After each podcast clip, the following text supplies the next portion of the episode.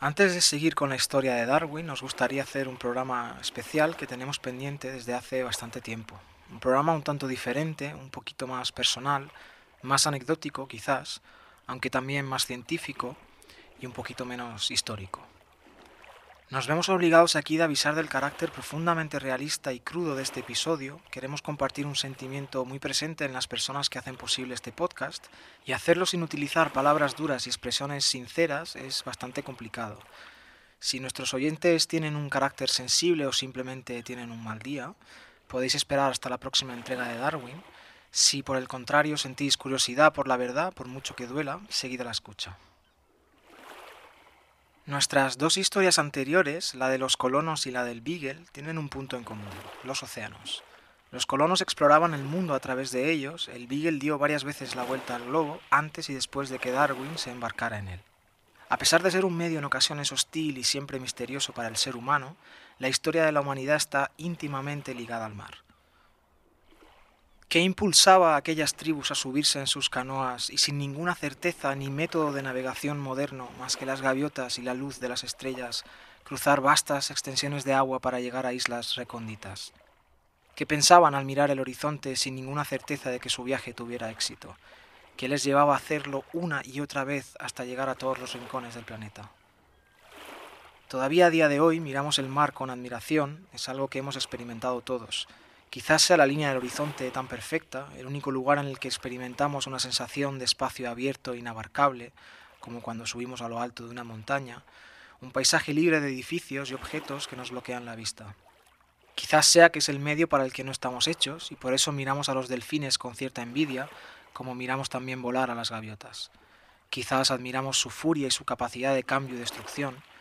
Puede que sea un amor y curiosidad hacia los seres que lo habitan, Quizás lo llevemos escrito en los genes, puede que quede algo de aquellos ancestros que pescaban y observaban el mar como quien observa a un padre o madre, un gran cuidador, a veces un tanto irascible, ahora calmado, luego en furia, ahora frío y silencioso, luego agitado y lleno de vida. En mi caso, el mar es una fuente de recuerdos imborrables. De niño llenaba cubos de cangrejos y peces que cogía con una pequeña red siempre en las mismas rocas. Cuando buceaba, las aguas de mi pequeño rincón del Mediterráneo estaban llenas de especies a las que iba poniendo nombre, pero que nadie parecía reconocer.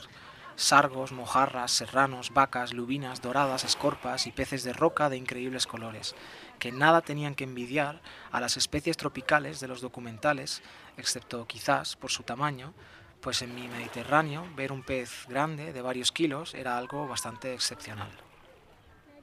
Por supuesto, mi aproximación al mar fue como la de casi todos los otros niños. A pesar de que mi familia ha tenido siempre cierta conciencia ecológica, pinché, pesqué con caña y con arpón y utilicé trampas y redes para sacar todo lo que el mar tenía que ofrecerme, sin pensar mucho en ello y sin dar nada a cambio, y lo hice hasta bien entrada mi adolescencia. El mar estaba ahí para ofrecernos sus frutos. Esa es realmente la única cultura marítima que conocemos. Pero el mar, que guarda lecciones para todos nosotros si queremos y sabemos escuchar, tenía todavía algo que enseñarme. El mar fue el primer elemento que me enseñó lo que era la ecología, aunque por supuesto yo ni sabía que se llamaba así. En él Fui testigo año tras año del impacto de aquellos niños, de todos esos pescadores y del desarrollo urbanístico que se fue implantando en las costas de mi país. Yo no sabía por qué, pero cada verano cuando por fin llegaban las vacaciones y saltaba al agua con mis gafas de snorkel, había menos peces, menos vida. Y no solo menos vida, los peces eran más pequeños, más repartidos y asustadizos, las praderas de Poseidonia, el césped verde brillante de los fondos de nuestro Mediterráneo, todo eso iba desapareciendo. Cuando cogíamos un patinete para buscar estrellas de mar ya no encontrábamos ninguna, no las veíamos brillar mientras se hundían con un rojo intenso como no he visto en ninguna otra parte, ya no podíamos molestarlas más, habían sencillamente desaparecido. Y año tras año veía a los jóvenes y no tan jóvenes, hombres y mujeres con sus tridentes sacar todos los días pulpitos de pocos cientos de gramos, pulpos que ni siquiera habían llegado a la edad reproductora.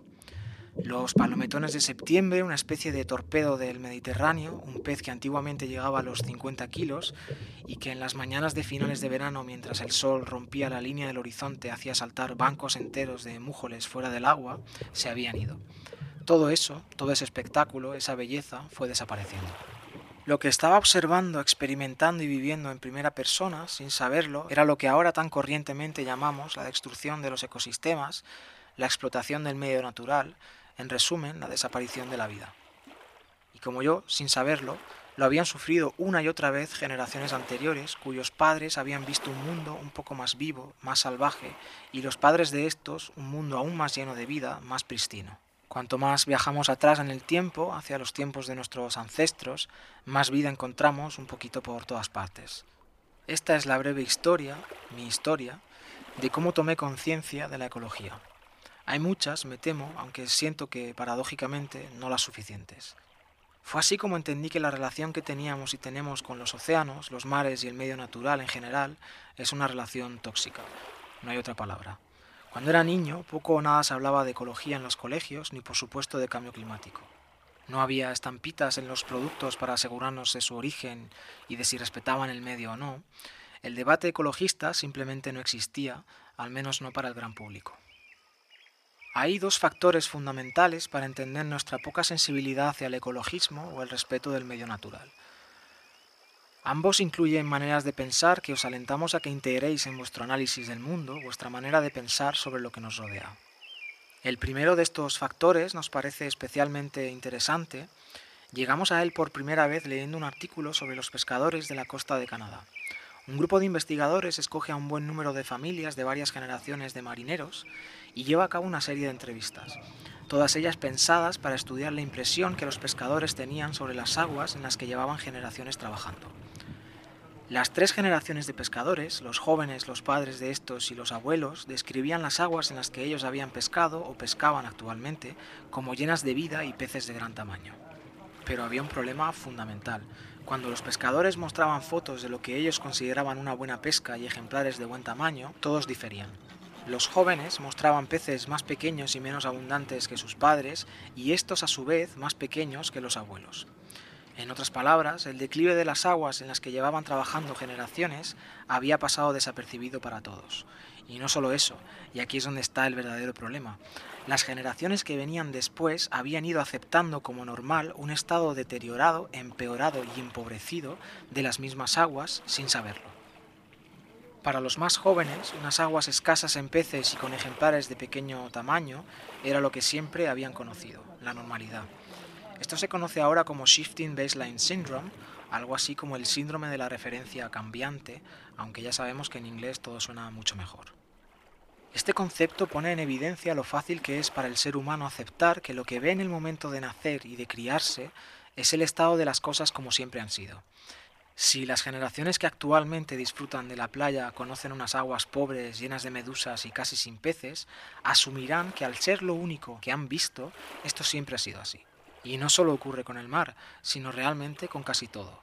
Un mundo casi sin grandes bosques y grandes espacios de campo semi-urbanizado con apenas vida salvaje. Esa es la naturaleza que mucha gente conoce. Esto tiene repercusiones gravísimas en muchos aspectos. No solo tendemos a poner tasas, cuotas y leyes a niveles de exigencia ya de por sí muy pobres, sino que a nivel cultural nos instala en la normalización de un espacio natural explotado y empobrecido que terminamos por aceptar. Y cuando normalizamos algo, dejamos de luchar por ello, asumimos y pasamos a otra cosa. Incluso si decidimos hacer algo por nuestros mares, incluso si pensamos tomar acción y reivindicar un cuidado de los océanos, tenemos que plantearnos la siguiente pregunta. ¿Desde dónde o cuándo medimos lo que es un mar u océano sano? Como hemos visto en otros episodios, los mares de hace 50, 100, 200 o 500 años no tienen nada que ver con lo que nosotros conocemos. Las grandes especies han desaparecido casi por completo, los grandes meros y tiburones, grandes depredadores de los ecosistemas, están totalmente ausentes o en peligro de extinción, por no hablar de los mamíferos marinos, las ballenas, delfines, calderones, ni las especies pelágicas, los grandes peces espada, atunes y bacoretas. Cuando Darwin embarcó en el Beagle, la destrucción de los océanos ya había empezado a tomar forma. Aunque la caza de ballenas ha ocurrido en algunas regiones del mundo desde la prehistoria, esta no comenzó a ser una amenaza total contra las especies de ballenas hasta principios del siglo XIX, cuando el aceite de ballena se convirtió en un producto esencial para iluminar los hogares y las fábricas. Además, lubricaba las máquinas de la revolución industrial y la queratina de las ballenas fue también utilizada por los fabricantes de Estados Unidos y Europa para fabricar diversos bienes de consumo. Antes de que los cazadores de ballenas de principios del siglo XIX arponearan y asesinaran a ballenas en masa, el océano que rodea a Nueva Zelanda, por ejemplo, rebosaba de vida cetácea. Unas 27.000 ballenas francas australes aproximadamente 30 veces más ballenas de esta especie que en la actualidad habitaban las aguas de la zona. Investigadoras e investigadores de Reino Unido afirman que antes de la revolución industrial, grandes grupos de ballenas azules y orcas, tiburones azules y tiburones zorro oscurecían las aguas de Cornualles, en Inglaterra. Manadas de marsopas portuarias perseguían a los peces río arriba y los delfines jugaban regularmente en las aguas de la costa.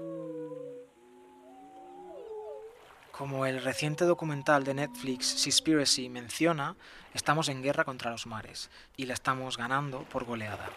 Hemos puesto todo nuestro ingenio y nuestra tecnología en la explotación del medio marino. En cuestión de 100 años, los barcos han pasado de ser de madera y escasa capacidad de carga a verdaderas ciudades flotantes con redes de arrastre donde caben varios aviones y se matan toneladas de peces diarias para luego tirarlas por la borda.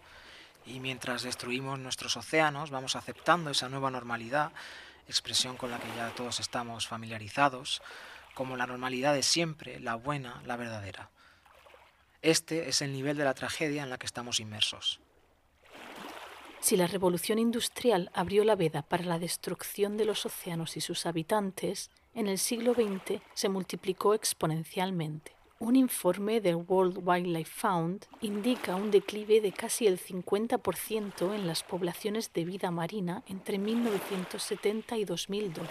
El estudio utiliza un índice del planeta vivo basado en las tendencias de 5.829 poblaciones de 1.234 especies de mamíferos, aves, reptiles y peces en el océano las poblaciones de atún y caballa han sufrido un gran declive del 75% y el atún rojo del Pacífico está al borde de la extinción. Esto se debe en gran medida al problema mundial de la sobrepesca.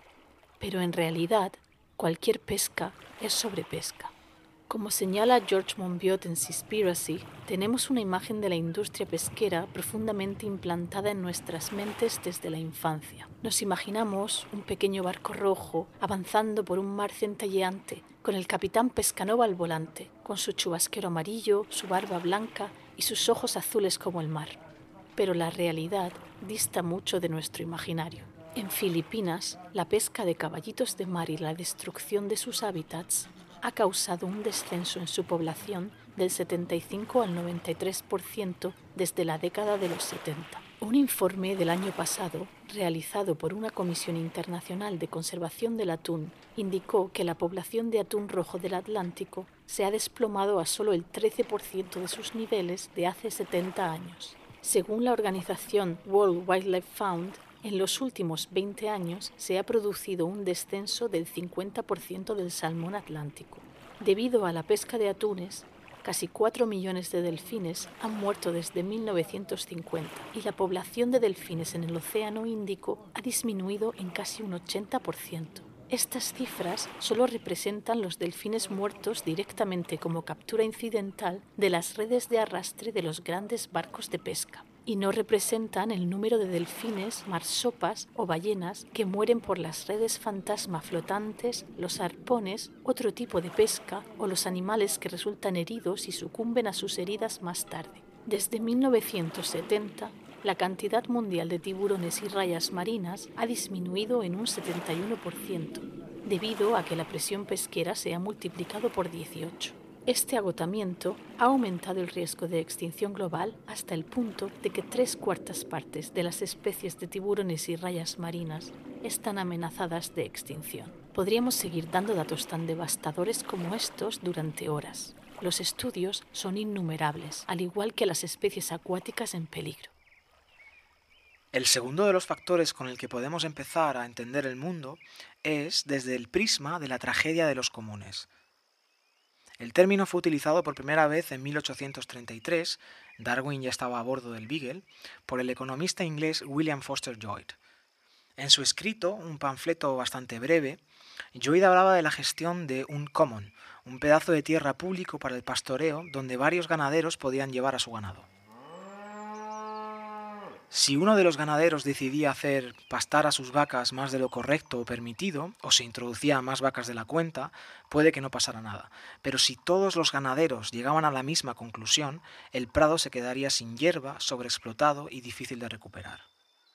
Esto lo hemos experimentado todos. Lo que parece una reacción racional y lógica para una persona, extrapolada a un gran número de personas, se convierte en un problema. El ejemplo ha sido reinventado de muchas maneras, con vacas, peces y mi favorito, con trozos de pan. Imagina lo siguiente. En la cola de un buffet llegas a la sección del pan y ves un cartel marcado con solo un trozo por persona. Por supuesto, si coges dos trozos no cambia mucho la cantidad de pan disponible, pero si todas las personas que vienen detrás de ti lo hacen, pronto los últimos de la fila no tendrán pan que echarse a la boca. Esto no es más que una manera complicada de explicar algo relativamente sencillo. El ser humano tiene problemas para entender el impacto de sus acciones personales, individuales, en un mundo superpoblado, especialmente en un contexto de bienes finitos, de cosas que se acaban y cuesta reponer, como son los bienes de los ecosistemas y la naturaleza de nuestro planeta. Ahora, haz un ejercicio mental, junta estos dos problemas cognitivos muy humanos y que todos sufrimos. Por un lado tenemos el impacto constante de miles de millones de personas que creen que sus acciones tan pequeñas y tan concretas no están haciendo nada grave. Y suma que además todas esas personas suelen creer que el mundo ya de por sí degradado y moribundo que tenemos todos frente a los ojos es el estado normal de las cosas. Y no solo eso, los hijos de estas personas pensarán lo mismo, y si nadie las educa, tampoco verán el impacto a gran escala de sus pequeñas y aparentemente ridículas acciones. Esta es una de las combinaciones más destructivas que conoce el ser humano. La destrucción de los mares no es solo un peligro para la vida en el planeta y para nosotros los humanos, es un empobrecimiento de nuestra experiencia vital. No hay argumento posible en contra de esto. Es infinitamente peor un mundo sin ballenas, sin aguas llenas de vida, sin tortugas ni tiburones. No importa, nuestros hijos podrán disfrutar un mundo vacío de vida y diversidad porque no conocerán nada mejor, podrás pensar. Eso dice la teoría del Shifting Baseline Syndrome. Pero sí que importa, porque tenemos memoria. Memoria para comprender que lo que vemos en esos maravillosos documentales de la BBC no existe sino en pequeños y aislados lugares del mundo, protegidos, asediados por el avance de la civilización. El mismísimo David Attenborough, protagonista de muchos de estos documentales, admitía las dificultades que tuvieron para poder grabar las imágenes inmaculadas que luego disfrutamos en nuestras pantallas. Las botellas y trozos de plástico flotantes se metían en las tomas, la vida de los arrecifes ya no es la que era, tanto fue así que quizás con algo de cargo de conciencia, unos años más tarde decide producir su propio documental explicando la amenaza que el ser humano representa para el planeta y para sí mismo. Llegados a este punto es donde llegamos a lo más doloroso del llamado debate ecologista. Y es que en realidad no es un debate.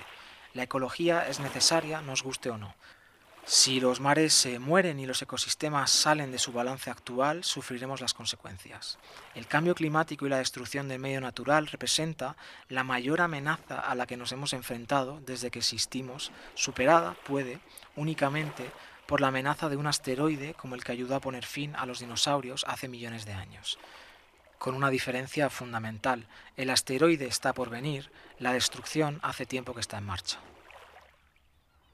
Dejar de destruir los océanos no debería ser solo por y para nuestra supervivencia como especie. Es una cuestión de justicia. Se lo debemos al planeta y al resto de animales que lo habitan. Llevamos demasiados siglos inmersas en una guerra unilateral contra los mares y sus criaturas. Es el momento de decir basta de confrontar el problema desde todos sus ángulos, buscar la raíz y tomar todas las medidas necesarias. No basta con dejar de usar pajitas de plástico, no basta tampoco con comprar marcas de atún que nos aseguran que no matan delfines. No solo es demostrar esto prácticamente imposible, sino que obvia algo que todas deberíamos ver. Aunque nos prometan y nos creamos con ingenuidad que no mueren delfines por esta causa, lo cual no es cierto se siguen matando atunes indiscriminadamente. ¿Son nuestros paladares más importantes que dejar de destruir los océanos y los animales que los habitan? Comer atún mal llamado ecológico es poner una tirita infantil a una hemorragia que lleva siglos sangrando. Ya no hay tiempo de filosofar ni de sopesar. Hay que actuar. Llegamos tarde, muy muy tarde. Es totalmente entendible que cualquier debate ecologista despierte en nosotros un profundo miedo y terror. Son temas que tocan una fibra muy sensible, la que nos ata a la vida y nos hace seguir adelante. Es un poco como hablar de la enfermedad. Y ahora vamos con un símil un poquito más crudo. Imagina que vas al médico y este te anuncia que tienes una enfermedad muy grave, un cáncer. Es un cáncer curable, al menos en parte, y nada está garantizado, pero hay que ponerse manos a la obra de inmediato y cambiar radicalmente tu estilo de vida y todo cuanto haces. No tienes garantías de que funcionará, pero sabes seguro que si no lo intentas la cosa acabará muy mal. La grandísima mayoría de personas, y todos nos hemos visto enfrentados a esta enfermedad personalmente o a través de gente muy cercana, sabe que un cáncer lo cambia todo. Es un cambio de prisma, de visión, de enfoque. Es sencillo. Todos sabemos en nuestro foro interno, y por mucho que duela, que si te mueres se acaba todo aquello que conoces, y con ello todo lo que disfrutamos. Por ello, enfrentarse a un cáncer es un proceso tan difícil, porque te enfrenta a la naturaleza finita de la vida, te hace revaluar tus acciones el tiempo que te queda. Algunos, la gran mayoría, lo hacen, se ponen en marcha con infinito sufrimiento y con un camino difícil por delante, comienzan a andar en la buena dirección. Otros, sin embargo, siguen haciendo de siempre o incluso lo niegan. Pues esto, tan crudo pero tan sencillo a la vez, es exactamente lo que nos está pasando. El cambio climático solo es un síntoma más de la enfermedad que los seres humanos hemos extendido sobre nuestro planeta. Y aunque me gustaría decir que la pandemia ha cambiado las cosas, lo cierto es que todo parece indicar que no es verdad seguimos en negación absoluta. El consumo se ha disparado en los últimos meses, así como las emisiones de CO2, y el acontecimiento más importante y global en lo que va de siglo, el susto más grande que podríamos llevarnos como cultura mundial, no ha cambiado absolutamente nada. Seguimos de fiesta y copas bailando con nuestra enfermedad. Es un pensamiento terrorífico. Si tuviéramos buenos amigos, familiares, pareja, amante que nos amara de verdad, vendrían como almas que lleva el diablo a sacudirnos y a bofetearnos, sacarnos de nuestro trance y cogernos de las orejas si hace falta para empezar el tratamiento. Pero estamos solos, solos con nosotros mismos, flotando en este pálido punto azul. Y a pesar de que ecologistas y activistas se empeñan en llevarnos a ese punto, en tirarnos de esas orejas, esta es la tragedia anunciada en la que estamos inmersos. Volvemos a dar las gracias a la comunidad de Freesound, a Alba López por sus intervenciones y a nuestros oyentes.